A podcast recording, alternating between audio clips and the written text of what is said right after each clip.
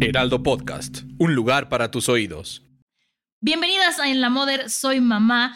Hoy tenemos un episodio diferente que espero que le ayude a muchas de ustedes. Vamos a hablar sobre la lactancia, los tabús, las realidades, pediatras versus asesoras de lactancia. Y para hablar de eso está con nosotras Alma. ¿Cómo estás, Alma? Hola, Monse, muchas gracias. Muy bien, muchas gracias por la invitación. Alma es asesora de lactancia, entonces sabe de todas, todas. También luego si nos quieren mandar preguntas, se las podemos hacer Alma, pero yo creo que vamos a abordar todos los temas eh, el día de hoy. La lactancia materna es un tema para el que nadie nos prepara. Eh, y yo cuento esto porque mi mamá nunca pudo darnos pecho a mi hermano y a mí porque ella decía que le dolía. Y en esa época no había quien pudiera guiarla, no, era, no estaba tan de moda sin querer demeritarlo, ¿no? Dice que su mamá le decía, pues pégatelo y ya, y que ella lloraba del dolor y que mi papá le decía, pues es que yo he visto que así le hacía a mi mamá también, que no pudo ni tres días del dolor y lo abandonó y ella tiene mucho, mucho, este, como mucho sentimiento de no haberlo podido hacer. Entonces, cuando yo intenté hacerlo y descubrí que existían las asesoras de lactancia, dije, es que hace falta mucha educación sobre este tema. ¿Cómo llegas tú a ser asesora de lactancia?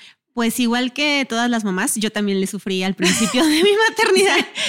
Entonces, eh, casualmente se da que yo tuve, yo antes trabajaba en el mundo corporativo, yo trabajaba en recursos humanos, soy psicóloga, y entonces trabajaba en recursos humanos y cuando nace mi hija, dejamos de pensar lo que pensábamos antes y entonces fue, no la quiero dejar en guardería y yo no tenía otra opción, entonces empecé a buscar opciones alternativas, ¿no? Y me encontré con el dolor en la lactancia, que yo era psicóloga, y entonces me hizo todo el sentido del mundo el formarme como asesora de lactancia, el acompañar maternidades, etcétera. Entonces, así es como llegué a este camino, porque yo también sufrí dolor. O sea, durante las primeras semanas de lactancia, a mí también me dolió. Y es que tenemos muy normalizado el dolor en la lactancia y de repente a las mamás eh, se les hace como normal el decir, ay, es que me duele, sí, se, me va a quitar y no se quita. O sea, hay algunas a las que se les quita porque los bebés crecen, porque el agarre funciona, porque le agarran la onda, pero no se quita solo en la mayor parte de los casos porque se debe a diferentes factores que pueden estar presentes en, en las tomas que al no ser identificados, pues no se, no se puede mejorar nada, ¿no? Y venimos de generaciones de mamás que justamente están súper adaptadas a la fórmula, porque si pensamos, nuestras mamás son, fueron el boom de las fórmulas lácteas, ¿no? Nuestras mamás. Entonces, la realidad es que no solamente es el boom de la fórmula, sino todos los mitos alrededor de la lactancia que se crearon con el boom de la fórmula, que al final fue un Em, la leche a partir de cierta edad ya no sirve, que si es agua, que es, ajá, el dolor, eh, que es mejor la, eh, la fórmula, eh, todo este tema económico, ¿no? Que, que se le dio al estatus social de, de las fórmulas. Y bueno, nuestras mamás, claro que a la primera se desconectaron, o sea, ajá, hubo una desconexión en el cuerpo entre la mujer y la lactancia. Entonces eso es muy interesante y no sabemos cómo funciona. Y efectivamente, nadie nos prepara porque tampoco ellas fueron preparadas y porque muy probablemente también lo vivieron con dolor, también hubo un abandono temprano de la lactancia o muchísimas situaciones que si le ahondamos, le rascamos un poquito y encontramos, ah, claro, tú dejaste la lactancia no porque no tuvieras leche, sino porque estabas en un brote de crecimiento, no supiste lo que era eso y dijiste, ya no tengo leche y dejó de amamantar. Y casualmente muchas dejaron de amamantar a los tres meses, ¿no? Y entonces dices, ah, ok, entonces le indagas un poquito y entiendes, pero había había y hay tanta falta de acompañamiento a la lactancia y a la maternidad en el posparto que se vuelve muy duro. La lactancia es un trabajo individual en equipo. Eso le decía yo a mi marido al principio, porque le decía, sí, yo lo hago, sí, mi cuerpo la produce, pero necesito que estés conmigo, que me traigas agua, que tú le saques la rana en lo que yo me... O sea, ¿sabes? La rana, el eructo, para los que no sean de México. Este, sí es un trabajo para el que necesitas una tribu, necesitas más mujeres que estén contigo y que te entiendan. Mi mamá no pudo dar pecho, pero ella estaba tan orgullosa de que yo lo estuviera logrando y de que me informé, que la verdad es que fue una lactancia muy acompañada. Em, yo les recomiendo a todas las que están por ser mamás que tengan una, asesoría, una asesora de lactancia. Es importante, es algo para lo que hay que educarnos. Y yo decidí tomar un curso de lactancia antes de que naciera mi bebé, después de que me dijeron, una vez que dejen de sangrar tus pezones, lo vas a disfrutar un montón. y, yo dije, ¿cómo es eso? Dije, no es posible. Y empecé a ver en Instagram que asesoras de lactancia decían, no tiene por qué doler, no tiene por qué sangrar, es una técnica. Y como toda técnica, hay que aprenderla. Entonces, para las mamás que nos estén escuchando, no se esperen a que les duela. De verdad, es una cosa muy gratificante y, y muy pesada, ¿no? Porque dicen, no, la lactancia materna es gratis. Gratis a medias. No es gratis. no es gratis. Si nosotros hacemos la suma de todas las horas eh, que pasamos amamantando durante, el primer año de vida o durante los seis primeros meses, que es exclusividad, eh, porque no se incorporan otros alimentos a la dieta del bebé, son demasiadas horas. Y si se lo traducimos en dinero, o sea, la realidad es que es muchísimo. O sea, no, no es gratis. Y a la mamá nos da más hambre, es normal. Sí, 100%. No quiere decir que, o sea, sí, no gastamos dinero, o sea, no compras leche, pero ajá, pero al final de cuentas no, no es gratuita, totalmente, totalmente no es gratuita. ¿Cómo funciona la parte del cuerpo? Porque hay mucha gente que dice, ¿cuándo empiezo a producir leche? Desde el embarazo el cuerpo recibe la señal, ¿cierto? Siento, totalmente. Más o menos alrededor de la semana 15, el cuerpo empieza a hacer cambios, ¿no? O sea, desde que nosotros empezamos a gestar, el cuerpo empieza a hacer cambios de todo tipo. Y entonces, Se empieza a preparar. Exactamente, totalmente. El cerebro, todo. Y más o menos alrededor de la semana 15 ya empieza a haber un cambio en, las, en los pechos, ¿no? Entonces ya empiezas a sentir, puede ser más, tarde, un poquito antes, cada cuerpo es distinto, pero empiezas a sentir los pechos, pues obviamente diferentes, que empiezan a haber cambios, empiezas a ver cambio de color, cambio de tamaño, incluso la molestia, algunas mamás, a mí no me pasó, no sé si a ti te pasó, pero algunas sienten molestia en los pechos durante el embarazo, eh, pero eso es muy normal porque son cambios precisamente que se van dando para preparar al cuerpo. Algo bien interesante y bien bonito que no se sabe o que no sabemos es que nuestros pechos o nuestras glándulas mamarias terminan de madurar en el embarazo se detiene la madurez, ¿no? Desde la pubertad, que es cuando se da todos estos cambios y nos crecen los pechos, etcétera. Y posteriormente esto se para y en el embarazo se reactiva esa maduración de la glándula. A lo mejor es una pregunta que va fuera de lugar, pero es por eso que dicen que además la lactancia materna ayuda a prevenir muchas enfermedades del seno. 100%. Porque acaba de, madurar, supongo. No exactamente. Tiene más que ver con las hormonas que están enfocadas a la lactancia, porque se suprimen unas, se activan otras. Entonces, esto hace que durante el tiempo de la lactancia, al suprimirse los estrógenos, hay menos eh, actividad, por decirlo de alguna manera, y esas glándulas descansan un tantito y es lo que ayuda a disminuir el, el riesgo de tener cáncer de seno, ¿no? Ok, sí, porque sí había escuchado eso, ¿no? Que las ventajas de la lactancia materna no solamente son para el recién nacido o para el bebé, sino también para la mamá. Sí. En mi caso, la ventaja de bajar de peso no fue cierta. Para mí eso es un mito. Yo sé que a muchas mamás les sirve, pero yo al contrario, porque comía un montón. Pero bueno, cada quien ahí los cuerpos son diferentes. Es bien interesante eso que compartes porque es muy cierto, es muy real. O sea, cuando tú estás amamantando, tú tienes un gasto calórico adicional de alrededor de 500 kilocalorías por día. Esto significa que tú estarías haciendo un ejercicio de mediano a alto impacto. Yo corro, yo corro y el otro día yo hacía como un simili, bueno, ¿cuántas, kilo, cuántas calorías gasté en un entrenamiento de 50 minutos? Y eran alrededor de 500 kilocalorías. O sea, 50 minutos corriendo son 500 kilocalorías, que es lo que una mamá eh, gasta. Ajá, claro, eso quiere decir que efectivamente hay un gasto calórico, pero la lactancia da demasiada hambre, hambre y sed. Y entonces, ajá, sí, obviamente a veces pensemos en las mamás en posparto, que a veces no tenemos tiempo de hacernos de comer, que a veces no, es el bebé y contraba. Exactamente. ¿Qué es lo primero? ¿Qué es lo que más se nos antojan? Carbohidratos. Yo, comía conejitos, o sea, mi marido me compraba botes y me duraban un mes, generalmente mes y medio. O sea, hubo un día que me comí 10 conejitos mientras le daba de comer a mi bebé y decía, esto me voy a arrepentir después, pero no, es lo quiero, es lo necesito. Sí, el cuerpo lo pide totalmente, pero es que es toda esta parte de que no sabemos cómo funciona nuestro cuerpo. Y entonces, si de repente, claro, no quiere decir no te comas el conejito, cómetelo porque es un antojo y dan yo por lo menos tuve más antojos en la lactancia que en el embarazo. Yo también. Yo del embarazo cero, pero en la lactancia, bueno, tráeme todo para acá.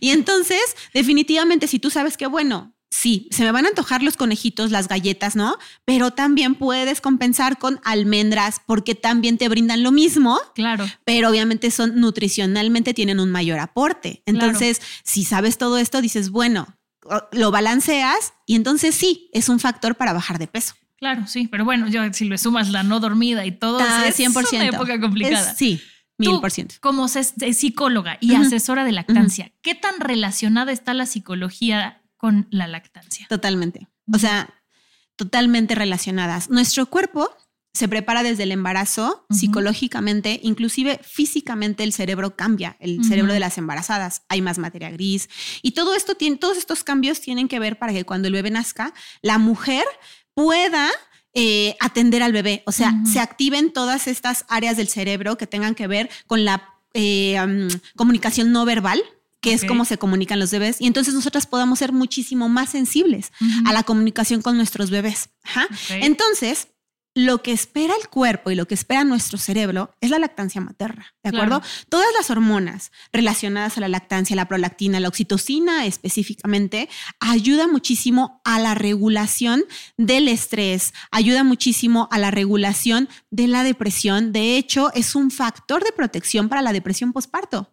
Ojo, la lactancia acompañada, porque retomando lo que tú decías, la lactancia sola es un camino al precipicio. Yo en algún momento decía, voy a estar así toda mi vida aquí encerrada dándole comer al bebé, no me puedo mover. O sea, sí, sí, sí necesitas una tribu. 100%, necesitas comida. O sea, necesitas quien te acerque comida, quién te limpie tu casa, quién te lave los trastes. Porque de repente pensamos, bueno, sí, vamos todos y te ayudamos, pero ven, dame al bebé y dame la mamila y yo, eso no es como lo, con lo que necesitan ayuda las mamás. Las mamás necesitan ayuda con todo lo que no sea relacionado al bebé, porque inclusive el instinto materno, en muchos casos, eh, hay muchas mamás que al principio no quieren ni que toques a tu bebé. O sea, es como súper animal, es muy mamífero y es como, no, no te acerques, yo lo, yo, yo lo hago, yo es aquí. Eh, totalmente, totalmente así. Y entonces, ¿con qué se debe de ayudar? Con todo lo demás, echándole porras a la mamá, apapachándola, darle una, una, un masaje en la, en la espalda, ¿no? Acompañándola en esas noches. Sí, dándole de comer rico, asegurando que tenga la, la, alimentación que necesita para todo lo que está haciendo su cuerpo, ¿no? Y su recuperación, etcétera. Entonces, regresando a lo que dices, no es, eh, no va sola. Por eso es un factor eh, de protección a la depresión. Pero cuando la lactancia no funciona bien, no fluye, entonces pues pasa todo lo contrario, ¿no? Además, disminuye la ansiedad. Pensaríamos que no, pero nuevamente, la lactancia acompañada. Claro. por todas las hormonas y también porque hay toda una sensación de las madres. Cuando logramos la lactancia, no sé tú cómo te sentiste, pero te sientes poderosísima. No, cuando, cuando lo estás haciendo bien, dices, o sea, yo estoy manteniendo vivo a mi 100%. Y es, eh, yo siempre mantengo, yo me manté a mi hija hasta los tres años, nueve meses. Entonces, yo siempre digo, y conozco, obviamente trato con muchísimas mamás, no eres la misma que, cuando iniciaste la lactancia a cuando lo terminas. No, importa lo que dure tu lactancia, ¿no? Obviamente en una lactancia muy sufrida a veces es difícil porque a veces queda trauma, ¿no? Y dolor. Pero cuando es un poquito más acompañada y decidida, etcétera, queda muchísima satisfacción y es y cambia mucho la concepción hacia tu cuerpo. Claro, sí. Ajá, totalmente. Es, es como, es como yo fui capaz, o sea, no solo te gesté, Ajá. te alimenté y te mantuve vivo X cantidad de tiempo. y eso es mágico. Ah, ¿Sabes a mí qué me pasaba cuando usaba el sacaleche para hacer el banco de leche para regresar a trabajar? O sea, cuando yo veía que eran seis onzas, decía, yo hice esto y bajaba con mi marido y le decía, ve lo chingona que es tu esposa. O sea, fueron seis onzas. No, porque al principio ya sabes que es media onza y dices, no, bueno, no voy a hacer un banco de leche. Y cuando lo logras, sí es una cosa de, yo le decía en broma y no a mi marido le decía, es que soy una vaca lechera. O sea, y lo decía con un orgullo de, de, de qué chingona soy. Oye, y pasando, hay, hay, algo muy interesante que estaba leyendo que está pasando. La lactancia materna genera un vínculo único con los hijos, ¿no? Incluso eh, yo tengo amigos que me dicen, siento un poco de envidia de ver a mi esposa lactar porque esa conexión yo nunca la voy a tener. Pero hay estudios que dicen ahora que se está perdiendo un poco este vínculo porque ahora las mamás estamos lactando y estamos en el celular. ¿Tú qué has leído sobre este tema? ¿Es bueno o no es bueno? I'm Sandra, and I'm just the professional your small business was looking for. But you didn't hire me because you didn't use LinkedIn jobs. LinkedIn has professionals you can't find anywhere else, including those who aren't actively looking for a new job but might be open to the perfect role, like me. In a given month, over 70% of LinkedIn users don't visit other leading job sites. So if you're not looking on LinkedIn, you'll miss out on great candidates like Sandra. Start hiring professionals like a professional. Post your free job on linkedin.com slash people today. No. A, eh, el tema del, del vínculo y la lactancia? De, estar en el celular Ah. mientras estás lactando. O sea, ¿sí se rompe algo o es más mito? Mira, lo que sucede es que el vínculo es como si dijéramos que aquellas mamás que no amamantan no generan vínculo y eso es claro completamente mentira. Tienes o sea, toda la porque razón. el vínculo es- y el apego está relacionado a la atención de las necesidades del bebé. Entonces mi bebé llora y yo lo cargo y lo amamanto y claro, le platico, pero si ya estamos más de media hora y quizá mi bebé ya está dormido, perdón, pero tu bebé no te está haciendo caso. Si estás en el teléfono o no, Claro. da lo mismo porque muy probablemente pues tu bebé, pero ya estuviste aquí, ya lo apapachaste, atendiste Tiene tu su calor, necesidad. tiene tu olor, tiene Sí, todo. y, y tu atención, ¿de acuerdo? Muy probablemente ya lo apapachaste, ya le hablaste, ya lo viste. Ajá. Entonces, es lo mismo que si una mamá va y le da su mamila ajá, y, y lo está viendo, Cargando, le está. cuidando. Exactamente. Entonces, la realidad es que el vínculo se, se estrecha precisamente con la atención de esas necesidades de ese bebé en tiempo temprano y oportuno. Por eso todo esto que se dice de no dejar a los bebés, no sé si lo haces, de no dejar llorar a los bebés, precisamente por eso, porque el bebé viene al mundo esperando atención completa. O sea, ellos necesitan esa atención. Es que no tenían necesidades en la panza de mamá. Entonces empezar a tener una necesidad es un dolor que no conocían. También por eso el llanto, ¿no? Imagínate sentir hambre por primera vez en tu vida. Es un dolor horrible. O sea, yo con hambre a mi edad me pongo mal. Eh, te pones de súper mal humor, ¿no? Sí, sí, Imagínate un bebé que ni siquiera sabe qué es eso. O sea, sabe que, que, que se siente mal y, y que algo siente raro y que nunca efectivamente lo había sentido. Y su manera de comunicarse es el llanto. O sea, Claro. y además no solamente comunican el hambre con el llanto. De repente pensamos que lloran y hambre, hambre, hambre, hambre, hambre, ¿no? Y entonces, toma, ya tiene hambre, toma, ya tiene hambre, toma, mamá. No, pues no. O sea, Sí. y lo que quiero decirte es, no, o sea, honestamente no, no me parece que haya una desvinculación. ¿Qué sí puede suceder? Que si tú estás amamantando y te incomoda, lo estás haciendo forzada, eh, definitivamente te está doliendo tanto, que necesitas estar completamente en otro mundo, que no con tu Claro. bebé, claro, pero eso también se va a ver reflejado en muchísimas ot- otras situaciones de atención a ese bebé, porque no estás pudiendo vincular, porque no estás pudiendo atenderlo y quizás se deba a otras situaciones que hay que atender justamente en un espacio muy probablemente terapéutico en donde haya, por- en donde haya que ver qué es lo que está pasando y por qué te estás sintiendo así, qué te está faltando a ti. Porque también puede ser que estés tan sola, que tengas otros tres hijos y que tú estés ahí y pues es difícil, Sí. ¿no? O sea, Sí, sí, sí, muy difícil. Entonces, no es en sí la acción de estar con el teléfono, sino el cómo vinculas La con tu. Exactamente, y la atención. Ahora, también los papás se vinculan a sus hijos de otra manera. O sea, esta Claro. parte que decías de es que yo de repente como que le tengo, a mí también me pasó, mi esposo de repente decía es que no, o sea,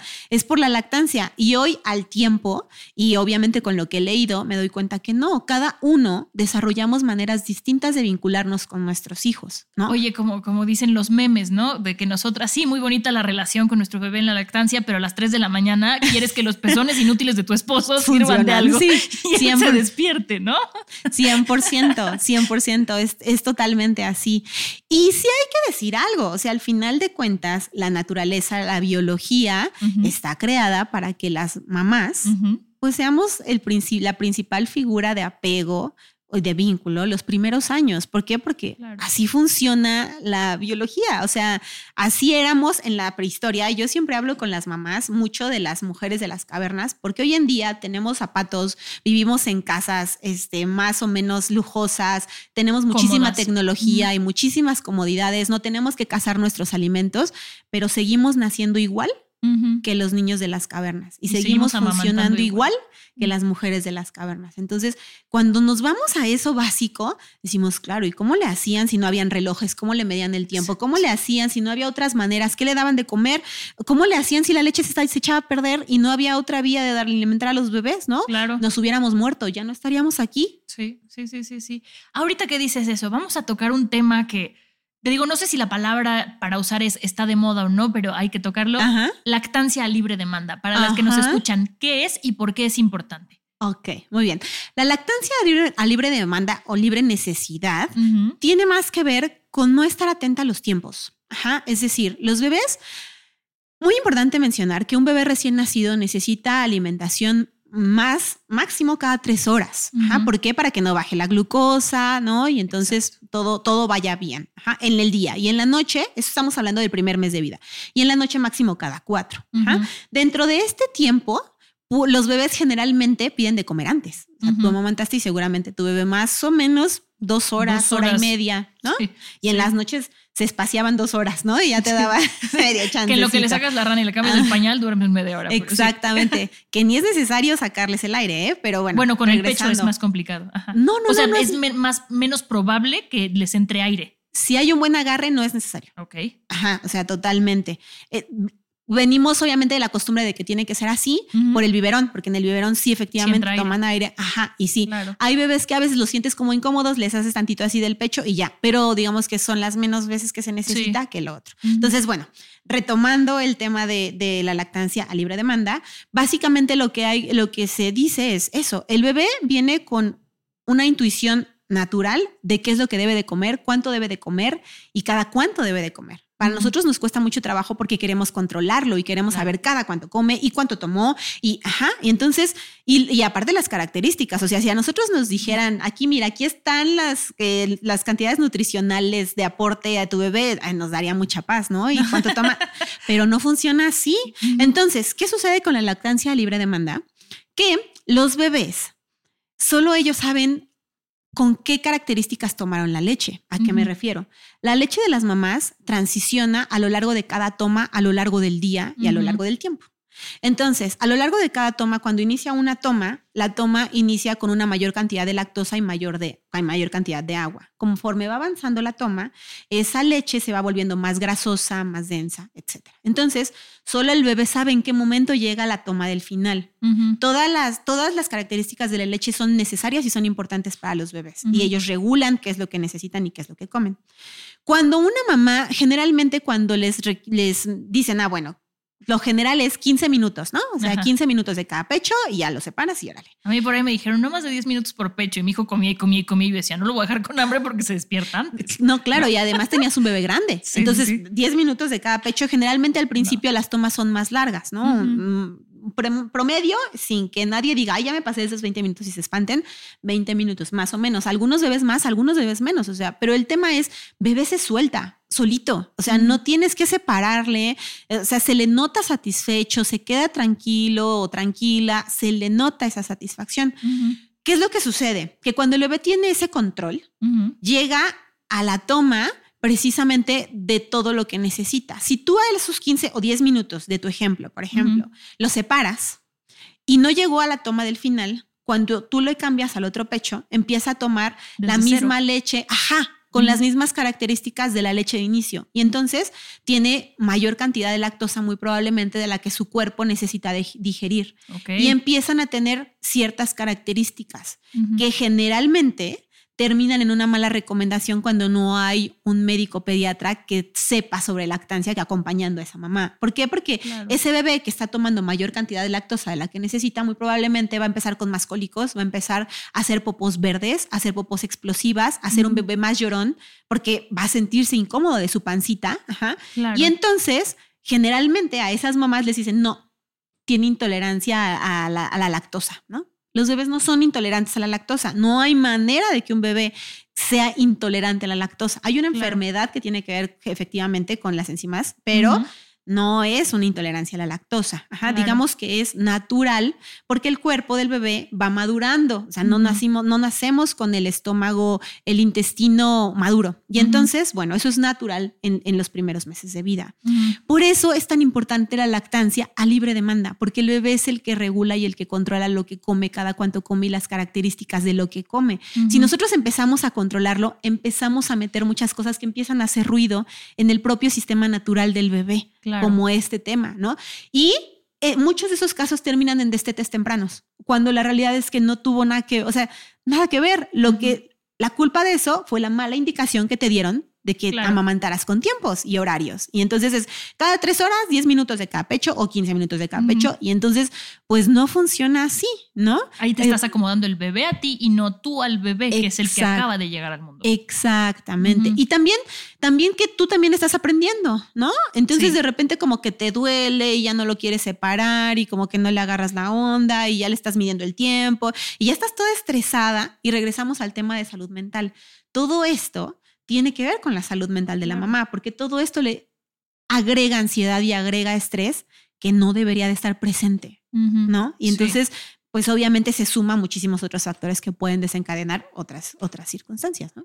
Ahorita que decías lo de que ningún bebé es intolerante a la, laxo- a la lactosa, una de las preguntas más comunes en las mamás que amamantan es, ¿lo que como le afecta a mi bebé? Ya sabes eso de no, no comas lácteos porque tu bebé se inflama o no comas chile porque la leche le pica al bebé. Perdón que me ría, pero sí, no, no, no, sí. ¿cómo- ¿cómo funciona ese tema en realidad? Mira, es como pensar que yo me estoy comiendo una hamburguesa y entonces mi estómago está como conectado a mi pecho y entonces le paso prácticamente Sabor que la hamburguesa, hamburguesa, ¿no? Sí, sí, sí, con papas y catsup y todo. No funciona así. Sí. La, nosotros comemos y en cuanto empezamos a comer empieza el proceso de digestión, ¿no? Con la, Ajá. sal- con la saliva. Y entonces pasan todos los alimentos y nuestro cuerpo, pues obviamente lo que hace es absorber nutrientes. Esos nutrientes pasan a nuestro cuerpo, los, eh, pasan a la sangre y la leche se produce a través de nuestra sangre o a raíz de nuestra sangre.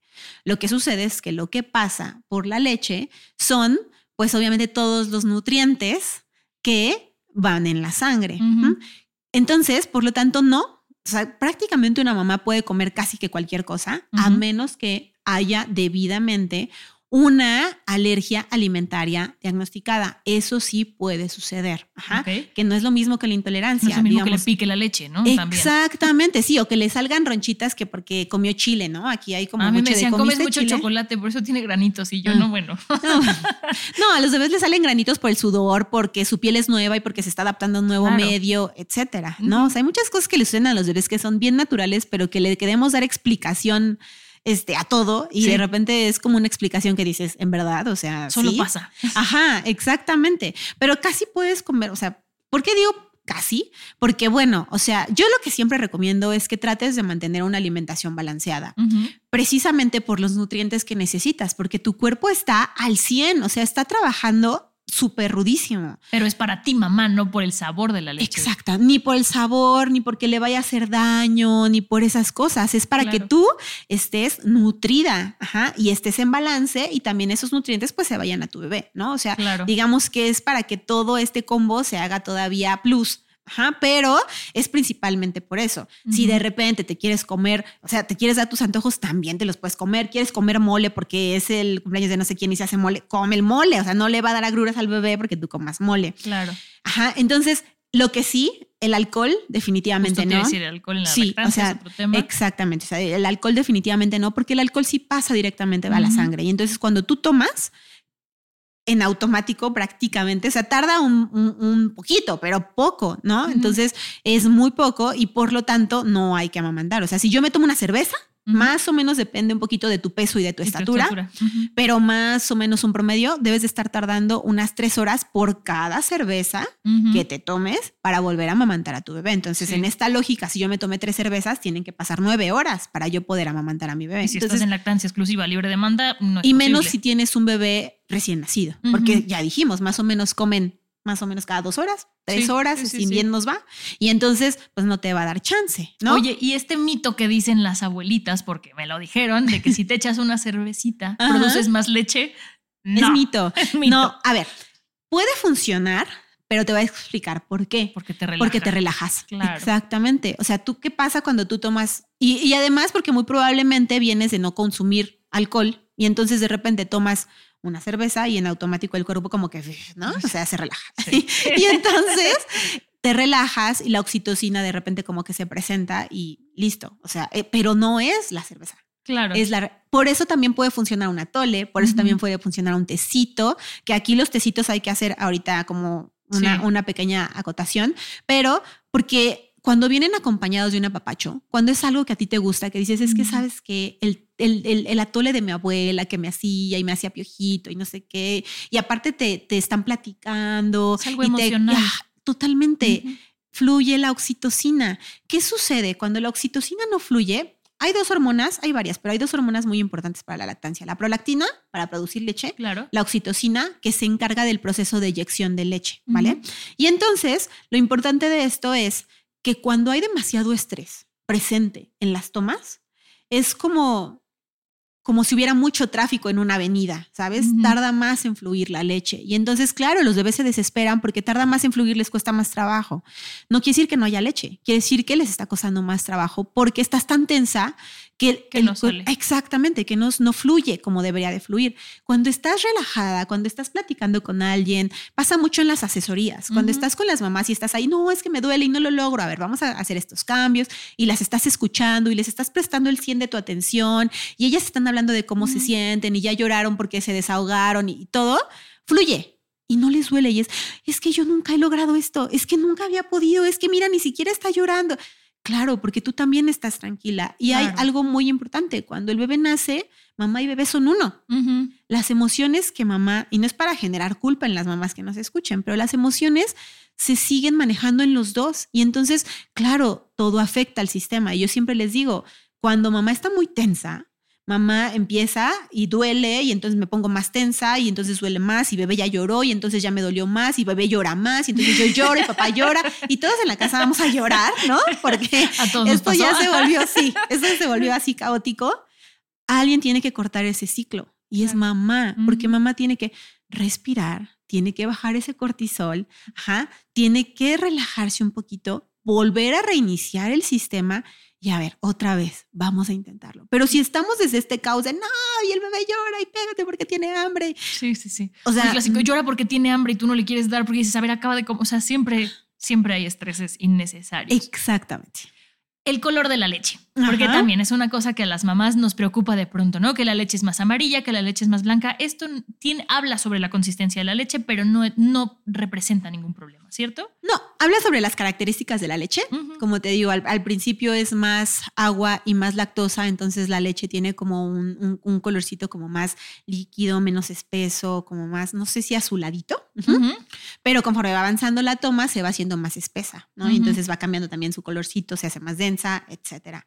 También hay otros colores que puede ver, por ejemplo, una mamá que come demasiados eh, verduras o, o legumbres, ¿no? Mm, No, verduras, verdes, hojas espinacas, etcétera, se puede ver verde. Y es- eso sí es por la pigmentación de los, de los Y alimentos. Y no, normal. ajá, sí, y no pasa nada. O sea, no, se, no le va a pasar nada a tu bebé. Puede haber sangre roja porque posiblemente hay grietas y haya sangre en la, demo- en, la leche. Tampoco le pasa nada al bebé. Hay muy, a veces cuando nos pasa que, que, no sé si a ti te pasó, pero a mí sí, que no me salía sangre cuando las No, primeras la que fui semanas. muy afortunada, ¿no? Ay, qué bueno, a mí sí me pasó. Y de repente yo decía, es que mi bebé está tomando sangre y, no, y le va a hacer daño. Sí me daría miedo. Ajá. Ajá, totalmente, te da miedo. Y no les pasa nada, o sea, no les hace daño, no, no nada, no les va a generar cólicos, ningún problema, ¿no? Pero se puede ver la leche, se puede ver la leche como un poquito roja, ¿no?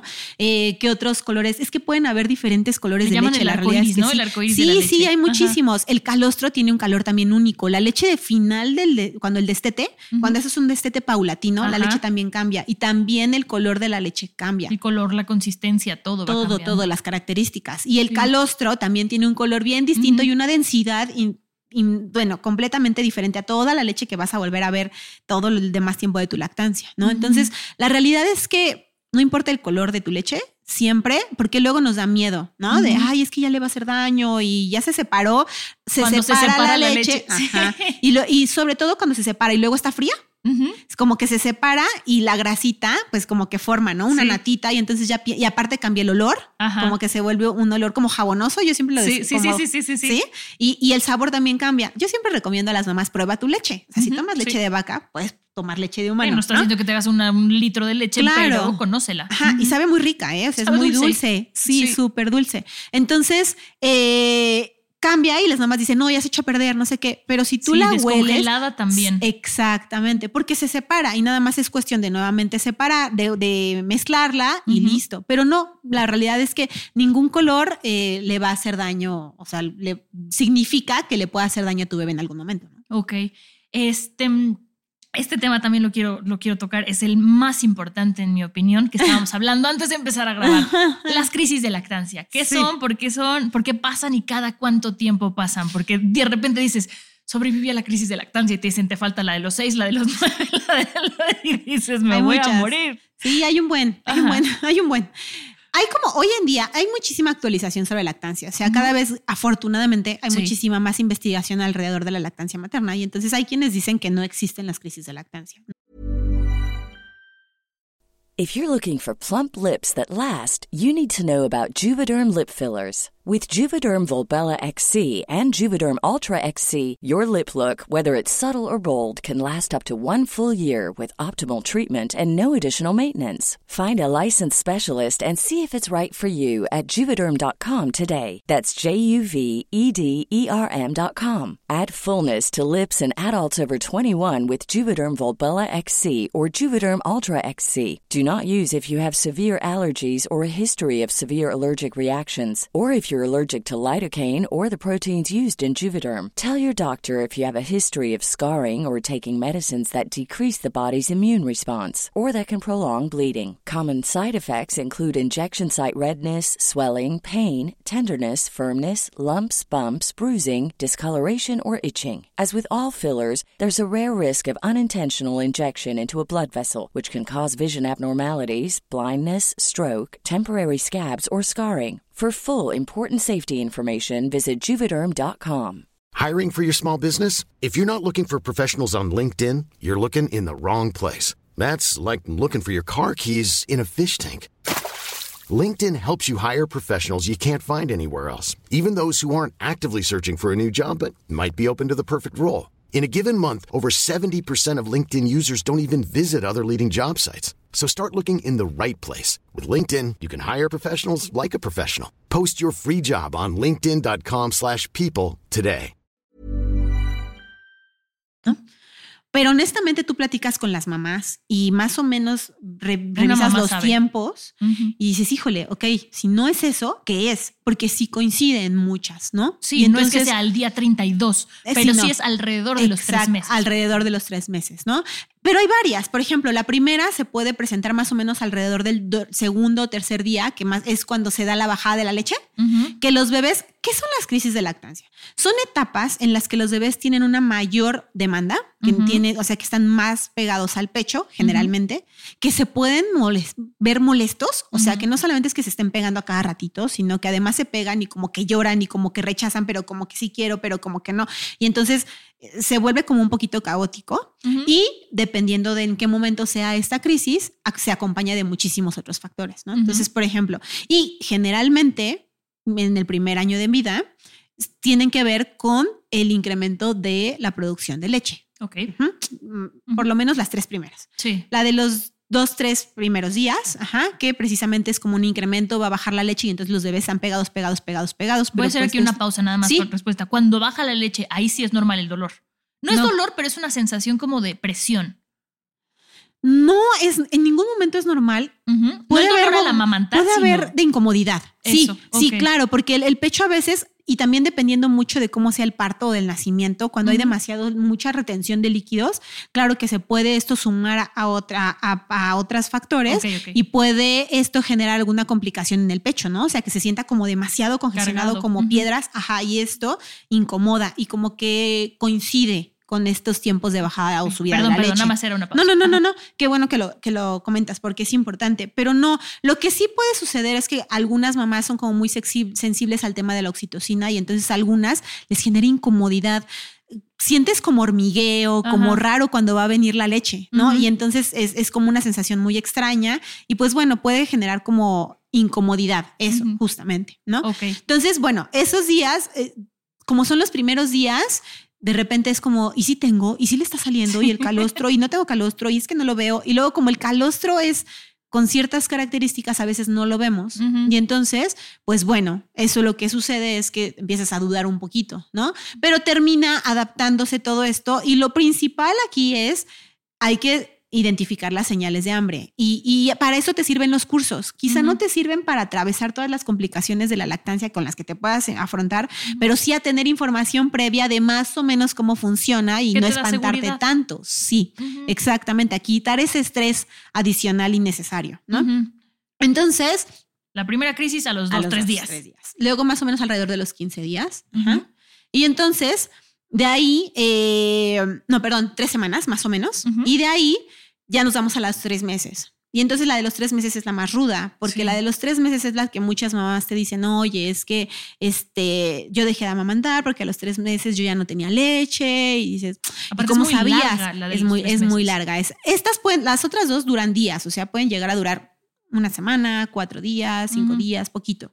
Pero la de los tres meses sí puede llegar a durar un mes, no, más o menos. Y entonces, pero se junta con muchas cosas. No solo es el tema de la producción de leche, sino que son procesos, son etapas de la, de la producción de leche y de la maduración del bebé. Por parte del bebé, el bebé ya empieza a escuchar más y ya empieza a ver más claramente. Y entonces todo les llama la Todo los atención. distrae. Totalmente. Y entonces está tomando leche y ya pasó papá y ya me separó. Y entonces ya no sé qué, y ya pasó la mosca y ya me separó. Cualquier ruido, cualquier cosa les distrae, ¿no? Además de que están como más con una demanda un poquito más alta. Y del cuerpo lo que sucede es que la leche durante los tres primeros, más o menos los tres primeros meses, se produce con una mayor cantidad de producción. ¿Por qué? Porque el cuerpo asegura que el bebé vaya a tener la cantidad de leche en lo que conoce cuánta leche necesita el bebé. Exactamente. Entonces, ya más o menos alrededor de los tres meses, la leche se produce mucho a demanda del bebé, es decir, ya empiezan otros factores, que es el factor inhibidor de la lactancia, que está en la propia leche, que dice, saca leche, produzco leche, saca leche, produzco leche. Y digamos que antes de esos tres meses hay como un poquito de producción adicional. Claro. Y entonces las mamás en esos tres primeros meses a veces pueden decir, ah, bueno, es que yo me sentía como más congestionada, ¿no? Y ya más o menos pasan ese tiempo y ya no me siento tan los pechos tan duros. Y entonces como ya los tengo más blandos, ya se me está acabando la leche y es como lo primero que ¿no?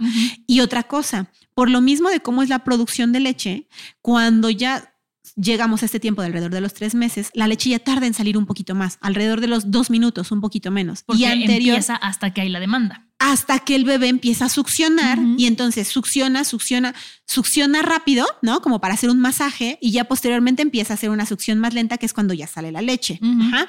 Pero antes no, antes es como muy rápido que sale la leche, empieza a fluir relativamente más rápido. Y entonces al bebé también esto es como pues qué onda, o sea, si antes la tenía a disposición inmediata y ahora me tengo que esforzar un poquito más, también al principio la adaptación les molesta. Y entonces también pues les genera en algunos más o menos incomodidad, ¿no? En Claro. lo que le agarran la onda.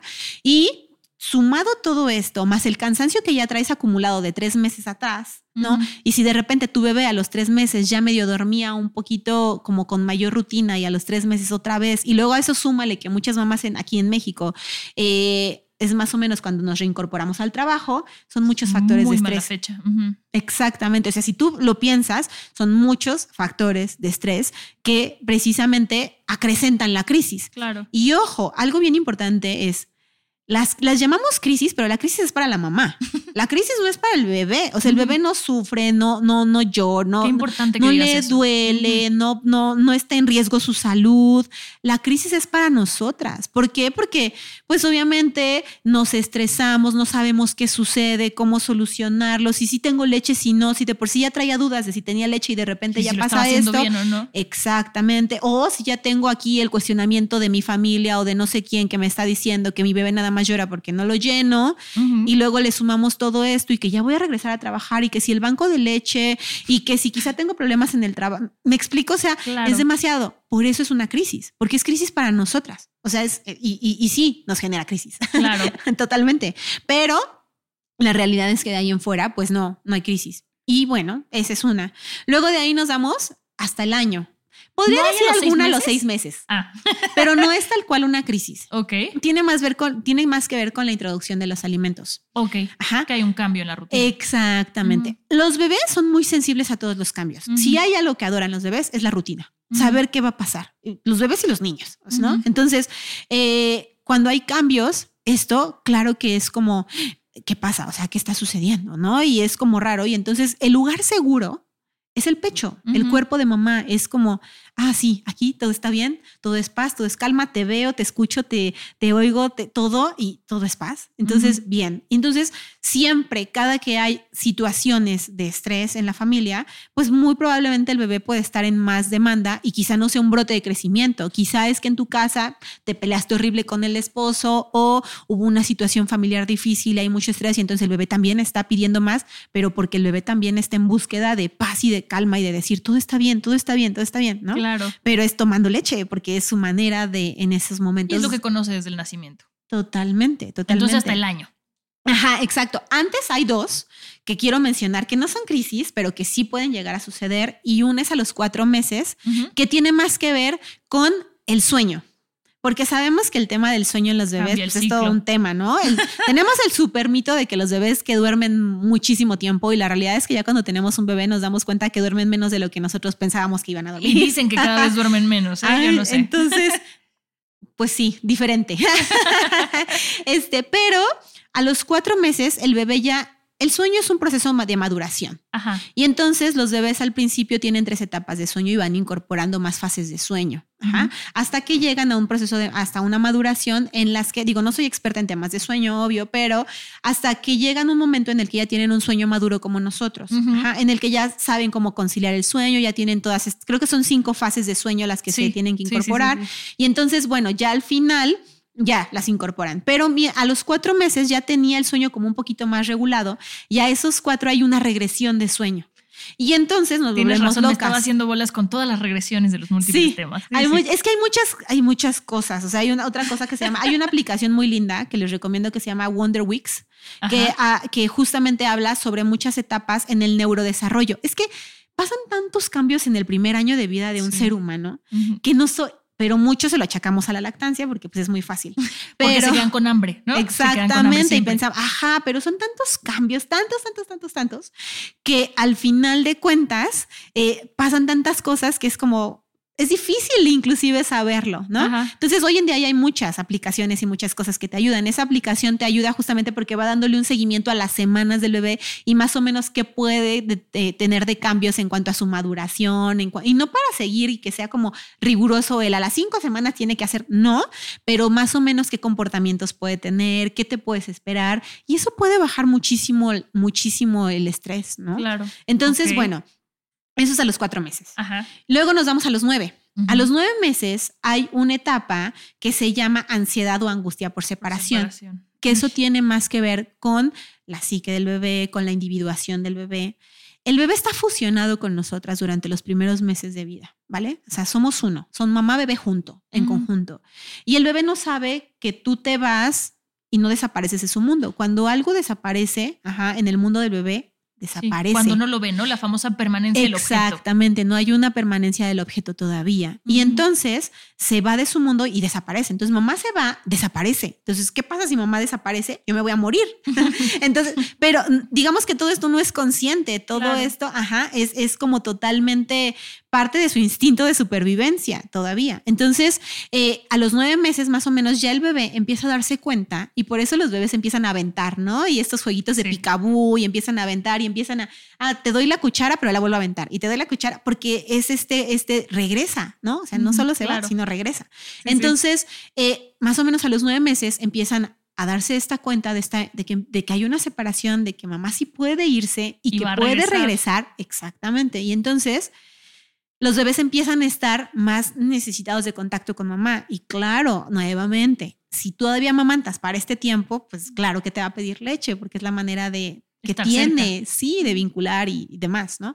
Entonces, eso sucede, que, que, pero no es un brote en sí de, de- de crecimiento ni crisis de lactancia, es un tema de desarrollo del Claro. bebé psicológico, etcétera, ¿no? Y luego nos vamos al año.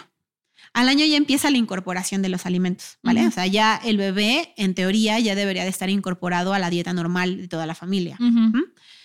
Pero al año el bebé deja de crecer con la misma rapidez con la que venía creciendo durante todos los otros meses, ¿no?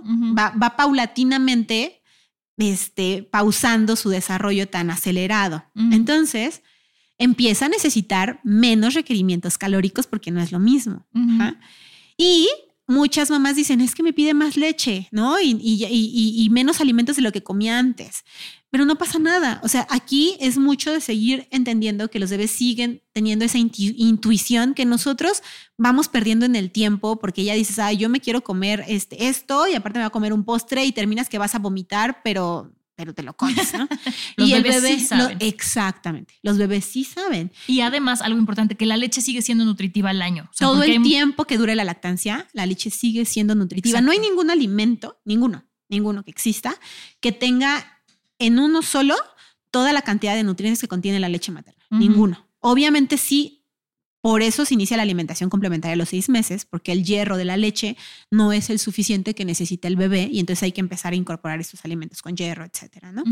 Pero eso no quiere decir que la leche eh, no tenga exactamente, ¿no? Todo el tiempo les aporta, además para el desarrollo del cerebro, neurológico, o sea, las grasas, ¿Qué, todo. qué tanto es cierta esta parte? Digo, supongo que al 100%, pero que tú nos cuentes Sí. eh, que la lactancia materna o la leche materna ayuda a pre- prevenir enfermedades crónicas en la edad adulta de los seres humanos. Súper cierto, tanto en el bebé como en la mamá, de diferentes desarrollos, o sea, diferentes enfermedades, diabetes, eh, osteoporosis en la madre y diabetes también en la madre, en el bebé diabetes, obesidad, el, eh, obviamente algunos tipos de cáncer también eh, se ha visto que también hay, hay como un factor de prevención. Algo muy importante a decir aquí es que mientras más tiempo de lactancia, mayores factores protectores, tanto para mamá como para bebé. Eh, hay algo bien interesante sobre el cáncer de mamá.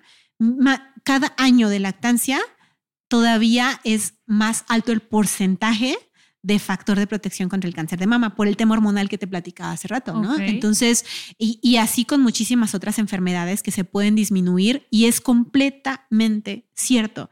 Mucho tiene que ver, obviamente, con la microbiota intestinal, que es Claro. un té mota, ¿no?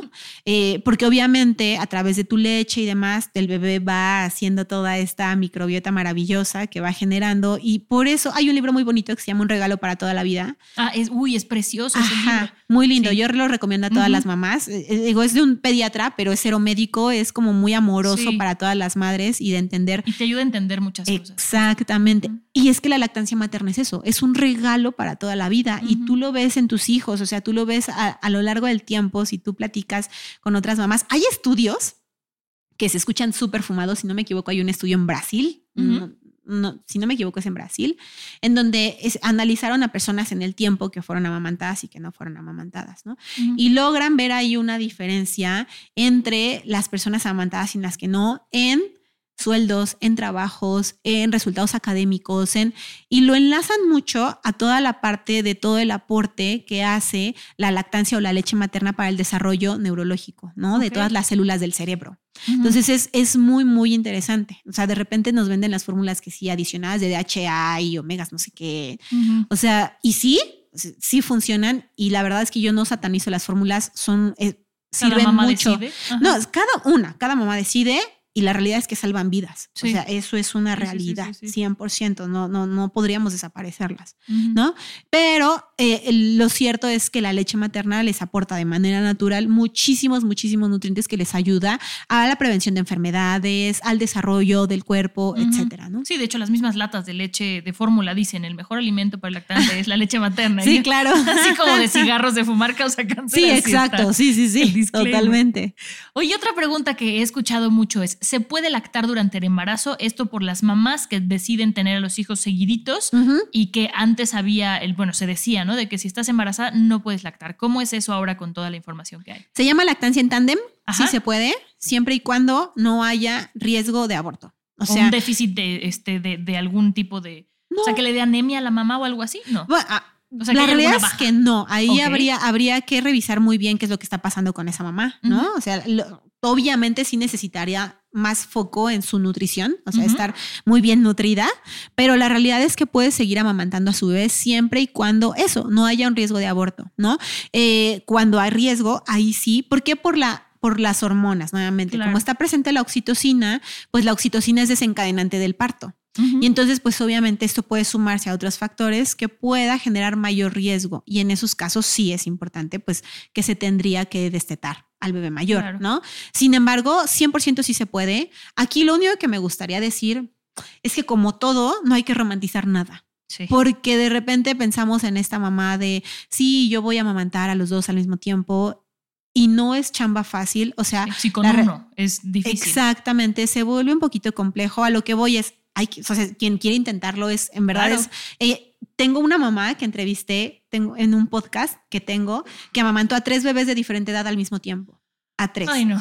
Entonces sí, así, sí, sí, sí, sí. Y, y, y cuando, o sea, wow. sí, impresionante. A- a- a- mantengo comunicación con ella y Ajá. ahorita ya nada más está amamantando al chiquito, pero duró básicamente, yo creo que más o menos un año amamantando a tres bebés de diferente edad. Wow. O sea, Sí, no, mis respetos. Cuando me lo platicó, dije, wow, o sea, eso es una cosa, tengo que entrevistarte y cuando la entrevisté dije, wow, o sea, mis respetos. Sí, no, mil por ciento, porque, bueno, sí, mil por ciento.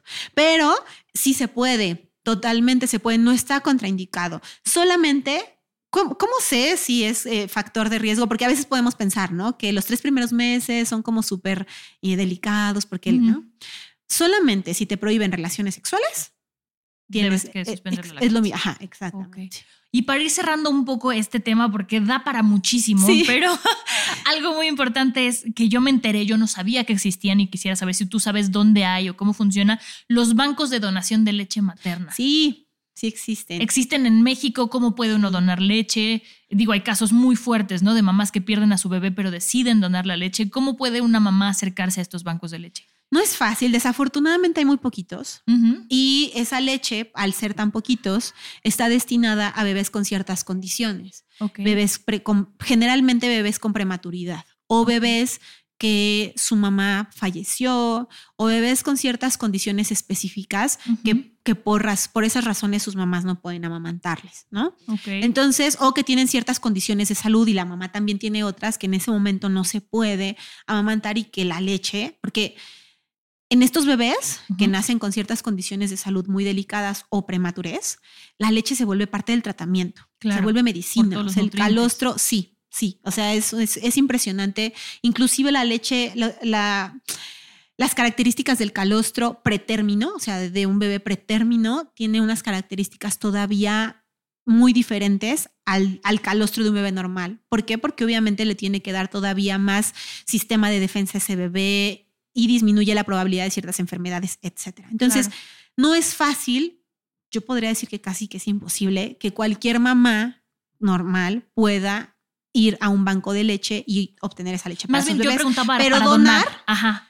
hay muchos, bueno, no, no hay muchos. Aquí en la Ciudad de México está el INPER, el Instituto Nacional de Perinatología. Ahí Ajá. tienen un banco de leche, tienen un- van por tu leche, a- yo ahí doné, y van por tu leche a tu casa, te hacen unos estudios muy rápidos, ¿no? Se hacen estudios de sangre, te hacen como algunas preguntas, te piden ciertas ar- características para que dones tu leche, obviamente, eh, pero tú decides cuánto. Hay algunos que sí te piden como constancia cada cierto tiempo, hay otros que nada más te dicen puedes donar una sola vez cada banco tiene como sus, sus espe- especificaciones, eh, pero aquí está el IMPER y el Hospital General de México, yo también sé que tiene por ahí un banco eh, y no me acuerdo cuál otro, pero la realidad es que son muy poquitos, o sea, si te Ujú. fijas es muy poquito. Lo que sí es, necesitan mucha leche, o sea, Sí, se siempre. necesita mucha leche, entonces cada, cada onza salva vidas, o sea, ahí sí se vuelve la diferencia, salvan vidas. Entonces, y en muchos estados hay, hay en Guanajuato, hay en Guadalajara, también hay en Monterrey, o sea, en muchos estados hay. Yo lo que les diría, busquen en internet, en la página de gobernación, hay la, la los datos de todos los bancos de leche que están registrados. Ajá, y ahí puedes revisar si en tu estado hay. Desafortunadamente no los hay en todos y generalmente cuando los hay, pues están centralizados pues en las zonas más eh, Pobladas. pobladas, exactamente. Sí, pero bueno, sí, sí hay y cuando se pueda donar, hay que donar. O sea, siempre, todo suma. Pues muchísimas gracias, Alma. Todavía quedamos con muchísimas dudas más, pero pues te pueden seguir en donde en redes sociales. Sí, pues me pueden encontrar en redes sociales. Estoy en Instagram, que es donde estoy más activa, como team-lechitas. Y en Facebook estoy igual. Tengo un podcast eh, que se llama Entre Lechitas, donde Ajá. comparto historias de lactancia e información sobre lactancia, Ajá. etcétera. ¿no? Ahí Y tienes que hablar ahí- sobre que no hay brasiers de lactancia para el tamaño del busto de lactancia, al menos en mi caso. No encontré un solo brasier de lactancia de mi, de mi ¿Cómo talla. crees? Y como el busto crece como con Sí, sí. levadura, Sí, sí, híjole, sí. no sabes. 100%. Ese es un tema para tu podcast. ok, ese, ese es, interesante. Nadie me había dicho algo así, fíjate. Sí, sí, Eso o es, sea, yo eso siempre he sido mucho gusto, pero con la lactancia quítate que ahí te voy. O sea, Sí, sí. totalmente, sí, totalmente. Nunca había pensado en eso. Yo soy de gusto muy pequeño, entonces obviamente no ves eso, pero, pero sí, tienes razón, eso es Sí. interesante. Pues sigan Alma en sus redes. La verdad es que todavía hay muchas preguntas que pueden hacerla. Ella es asesora de lactancia. Les puede hablar sobre la conservación de la leche, cuánto tiempo Sí. dura congelada, cuánto no, que son temas importantes a la hora de realizar un, un banco de leche. A ustedes que están en casa, que nos escuchan, las invitamos a que se unan a nuestro grupo de Telegram, a nuestra tribu, porque como decía Alma, para ser mamá necesitas una tribu, para lactar necesitas una tribu. Yo me acuerdo estar lactando y escribirle a mis amigas de, güey, ¿qué es esto? ¿Qué está pasando? Entonces, para eso estamos nosotros, para acompañarlas. Gracias, Alma. No, gracias a ti, Monse. La verdad es que estuvo súper a gusto la plática. Muchísimas Sí. gracias por el Sabes espacio. muchísimo y muchas gracias por compartirnos tanto conocimiento con bases reales y científicas y no solo de sí es bien bonito, sí es muy bonito, pero ¿por qué? Sí, totalmente. Y Muchas no romanticemos la lactancia ni la maternidad ni nada. Es, es más atravesable cuando le quitamos esa romantización y eso rosa. Sí, perfecto. Pues muchas gracias. Hasta la próxima. Bye.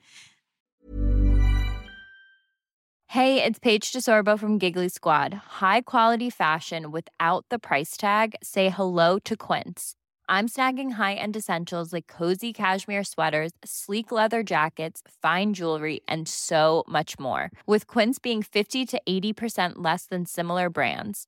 And they partner with factories that prioritize safe, ethical, and responsible manufacturing. I love that. Luxury quality within reach. Go to quince.com slash style to get free shipping and 365 day returns on your next order.